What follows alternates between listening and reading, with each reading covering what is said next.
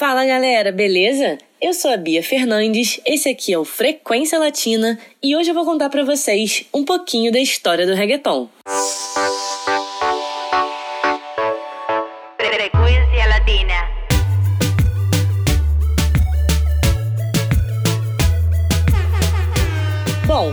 de hoje que o reggaeton está presente nas paradas de sucesso e nos ouvidos da galera. Na verdade, esse gênero musical já tem mais de 30 anos de história. Tudo começou ali no final da década de 1970 e início da década de 1980, na região do Caribe. Existem algumas divergências e disputas simbólicas sobre o seu lugar de origem, mas o que a gente sabe é que o reggaeton nasceu de uma fusão de estilos musicais que estavam em alta nos países que tiveram um papel importantíssimo na sua origem: a Jamaica, o Panamá e Porto Rico. No final da década de 70, o que estava em alta na Jamaica era o chamado Dance Hall Reggae, uma mistura dançante que deu origem ao dembow. O dembow é esse ritmo base que foi se popularizando inicialmente nas músicas caribenhas e latinas, mas que hoje em dia está presente nas mais diversas canções, principalmente na música pop mundial.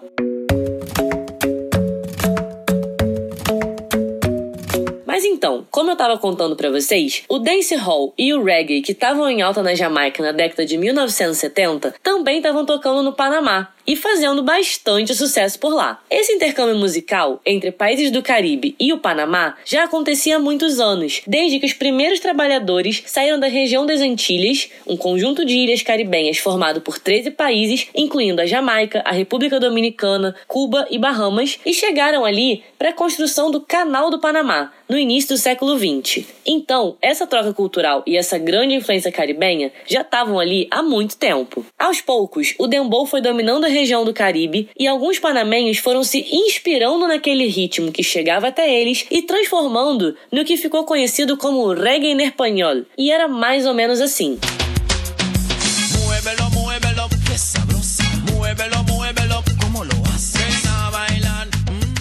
Nessa mesma época, em Porto Rico, uma galera estava começando a produzir uns raps em espanhol, muito influenciados pela cultura do hip hop norte-americano que chegava para eles, tanto na capital, São Juan, como através dos porto-riquenhos que viviam em comunidades hispânicas em cidades norte-americanas como Nova York e Miami. Como até o momento o que eles tinham contato direto eram os raps estadunidenses em inglês, aos poucos os jovens porto-riquenhos foram se inspirando nessas referências e produzindo algo mais local e mais próximo da realidade deles. E aí, adivinha só o que foi chegando e influenciando essas produções? O dembow do reggae espanhol que estava circulando no Panamá e se espalhando pelo Caribe. O resultado dessa mistura era algo mais ou menos assim. Mis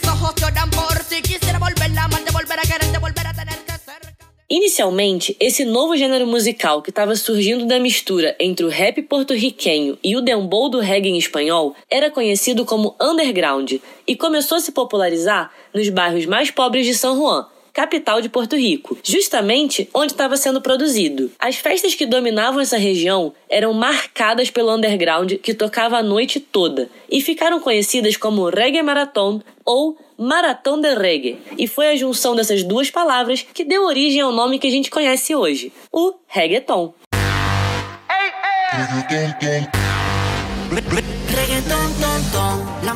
O reggaeton surgiu marginalizado e assim se popularizou. Como eu disse, era um gênero musical produzido e consumido pelos jovens das classes mais pobres que viviam nos bairros periféricos e nas comunidades de Porto Rico, entre o final da década de 1980 e o início da década de 1990. Por trazer em suas letras os problemas locais e a dura realidade enfrentada por quem o produzia, o reggaeton foi muito criticado pelo governo porto-riquenho. Em seu documentário, o cantor Daddy Yankee fala sobre o assunto. El reggaetón era un movimiento underground, entró marginado, mucha gente le puso obstáculos, pero fue lo mejor que sucedió porque nosotros creamos nuestra propia infraestructura, creamos nuestro propio sistema de mercadeo, nuestros propios videos y empezamos a, a convertirnos todos en empresarios.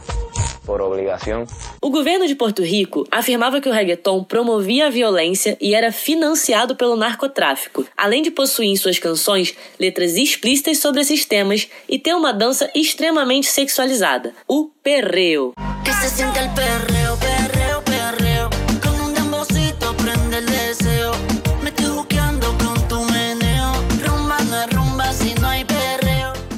Motivos, o gênero enfrentou diversas censuras por parte do governo e foi criminalizado principalmente nesse início. Essa postura, adotada pelo governo porto-riquenho, demonstrou a associação direta feita entre o reggaeton, as classes mais pobres da população, que era quem produzia e consumia esse tipo de música, e o mundo do crime. A criminalização do reggaeton foi uma questão social que prejudicou ainda mais a classe que antes já era a mais marginalizada e prejudicada. Mas a censura e as proibições direcionadas ao reggaeton acabaram tendo um efeito contrário e popularizando ainda mais o gênero, porque foi a partir desse momento que os artistas reggaetoneiros tiveram que tornar as letras das suas canções mais comerciais, porque só assim eles conseguiriam fazer com que elas tocassem nas rádios, driblando a censura do governo. Em pouco tempo, o dembow porto-riquenho já dominava não só as rádios e as festas locais dos bairros populares, como também chegava a tocar nos principais principais clubes e boates de São Juan,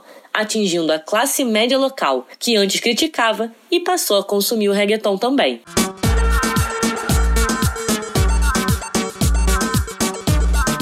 Partir do momento em que o reggaeton conseguiu atravessar as fronteiras sociais e começou a ser consumido pela classe média de Porto Rico, tocar nas principais rádios e festas, houve também um grande impacto nas vendas, que, consequentemente, alterou o estilo de produção da indústria reggaetoneira, que antes era extremamente caseira, produzida e comercializada pelos próprios artistas, e nesse momento de crescimento foi aos poucos se profissionalizando. Um momento importante no processo de expansão e legitimação do reggaeton foi em 2003, com o lançamento do primeiro disco de Tego Calderón e o hit Paqueretosen, que foi um sucesso não somente em Porto Rico, mas também nos Estados Unidos, em cidades como Miami, Chicago e Los Angeles, contribuindo na expansão das fronteiras do reggaeton.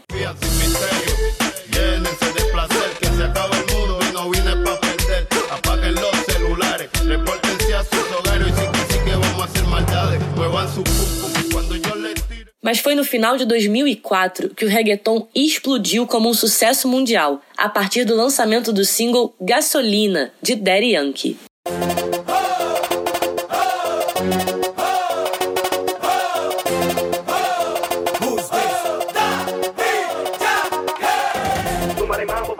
A música ficou entre as 10 mais tocadas em todas as principais paradas musicais que entrou. Se tornou um hit não só em Porto Rico e nos países da região do Caribe, mas também ganhou um disco de platina nos Estados Unidos e recebeu diversas nomeações a prêmios, incluindo gravação do ano no Grammy Latino de 2005.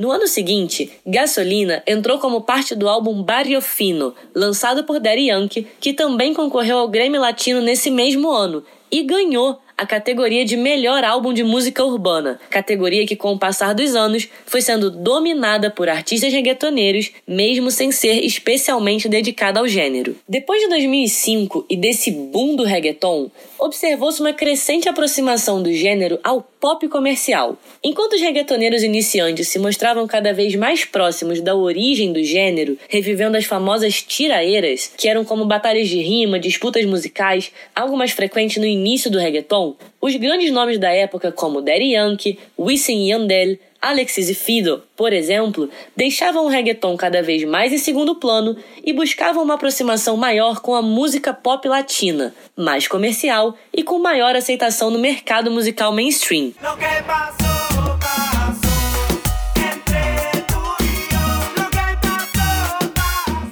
Nesse momento, houve uma perda de potência no nome reggaeton como gênero musical, e foi justamente quando esses artistas começaram a utilizar o nome de música urbana, urban music, como algo mais comercial e generalizado, cada vez mais próximo do pop, na intenção de popularizar o gênero numa escala global. Enquanto em Porto Rico rolava esse afastamento do reggaeton com a sua origem, na Colômbia surgiu um movimento contrário, através de José Balvin, o J Balvin, que em 2009 lançou seu primeiro single de grande sucesso, Eja Me Cautivou.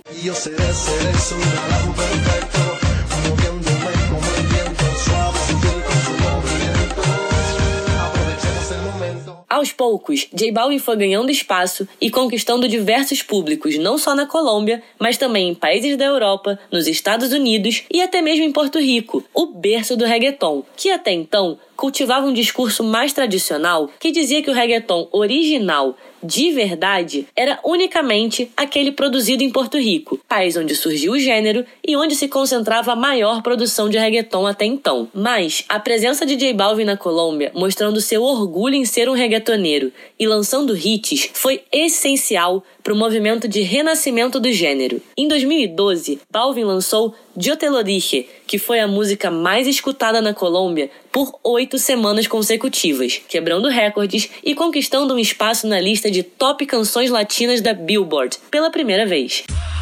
Yo te lo dije, no me iba a enamorar, te lo advertí a ti, que al otro día nos íbamos a olvidar, que no nos íbamos a llamar. O sucesso de J Balvin e do reggaeton na Colômbia era inegável. E com isso, o músico abriu caminho para o surgimento de diversos artistas de reggaeton colombiano, como por exemplo Maluma. E eu sou Maluma. Que em 2012 lançou seu álbum de estreia Magia e logo de cara conquistou um disco de ouro em seu próprio país. Ao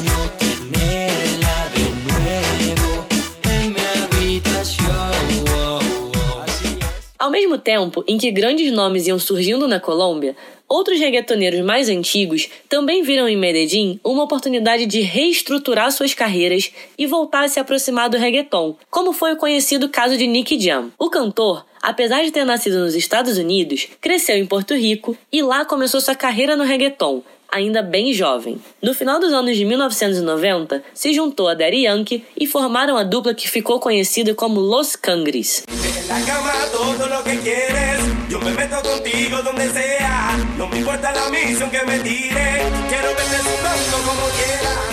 A dupla fez bastante sucesso até o início dos anos 2000 e depois acabou se separando por brigas e questões pessoais. Nesse período, ambos seguiram suas carreiras solo, mas também fizeram parte daquele grupo de grandes reggaetoneiros que eu mencionei no início do podcast, que acabaram se afastando do gênero por volta de 2005, 2006. Entre 2010 e 2012, com o renascimento do reggaeton acontecendo em terras colombianas, Nick Jam se mudou para Medellín onde recomeçou sua carreira e aos poucos voltou à posição de um dos grandes nomes do reggaeton.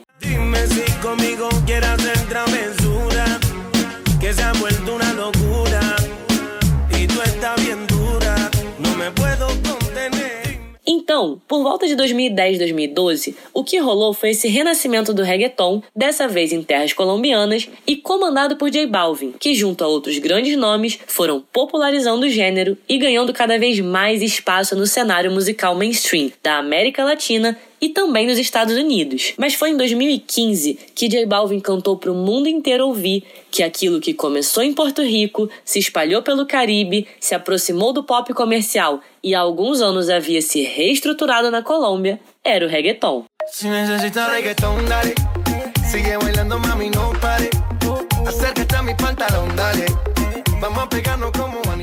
com o lançamento de Ginza, J Balvin levou o reggaeton a um nível mundial que só havia sido atingido por Daddy Yankee com gasolina, 10 anos antes. Balvin ali assumiu o reggaeton para o mundo, e a canção alcançou recordes e ficou em primeiro lugar nas principais paradas musicais de diversos países latino-americanos, dos Estados Unidos e ainda de muitos países europeus. Além disso, a canção conquistou discos de platina e diamante em países como Brasil, México, Itália e Estados Unidos. Foi um sucesso absoluto. Ginza contou ainda com diversos remixes, incluindo um com a cantora brasileira Anitta, que teve papel fundamental no início da popularização do reggaeton no Brasil. Mas isso a gente vai falar mais pra frente. Por enquanto, ficamos por aqui. O reggaeton e seus mais de 30 anos de história não cabem em um só episódio de podcast, mas eu espero que com essa breve linha do tempo eu tenha conseguido passar para vocês um pouquinho da trajetória e da evolução desse gênero musical, que vem aos poucos conquistando grandes espaços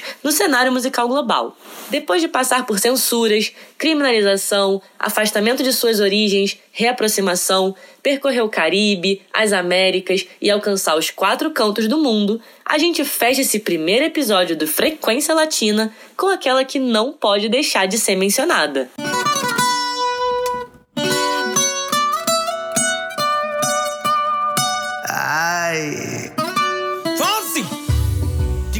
O hit Despacito, lançado em 2017 por Luiz Fonse e Daddy Yankee, veio para quebrar recordes e teve um impacto tão importante e tão expressivo que de verdade daria para fazer um episódio só falando sobre isso. A canção ganhou quatro Grammys latinos no ano em que foi lançada, mas seu sucesso ainda é notado até hoje, três anos depois. Foram muitos prêmios, nomeações, recordes, mas acima de tudo, o impacto social e as consequências que Despacito trouxe para o mundo do reggaeton são incalculáveis. Despacito mostrou ao mundo o reggaeton porto-riquenho e deixou marcas para que esse dembow nunca mais fosse esquecido ou deixado de lado. Já não tem mais volta. O reggaeton agora é mundial. Despacito,